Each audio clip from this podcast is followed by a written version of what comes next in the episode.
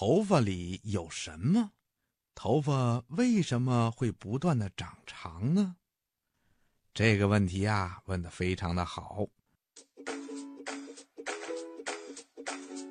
我们每个人都长着头发，头发的作用可多了，比如它可以保暖，为我们挡住风寒。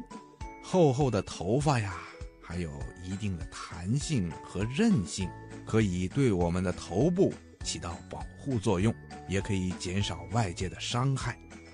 另外呀，头发还有一个装饰作用，我们会把自己的头发梳成各种各样的发型，这样啊，人们看起来就会非常的漂亮。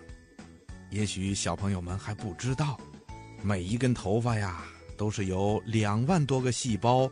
和几十种化学元素组成的，在人的头发里面，除了有角质蛋白和少量的水以及脂肪以外，还含有二十多种微量元素。根据这些微量元素的变化，科学家们还可以发现人体里的许多的秘密。医生也可以根据人们的头发，诊断出这个人到底得了什么样的疾病。那头发为什么会不断的长长呢？嗯，医生告诉我们说，人的头发呀是由一种硬角蛋白组成的，它是从表皮细胞演变过来的。人的表皮细胞啊，从出生到死，都在不断的一层一层的进行着新陈代谢，新的角蛋白不断的产生出来，所以啊。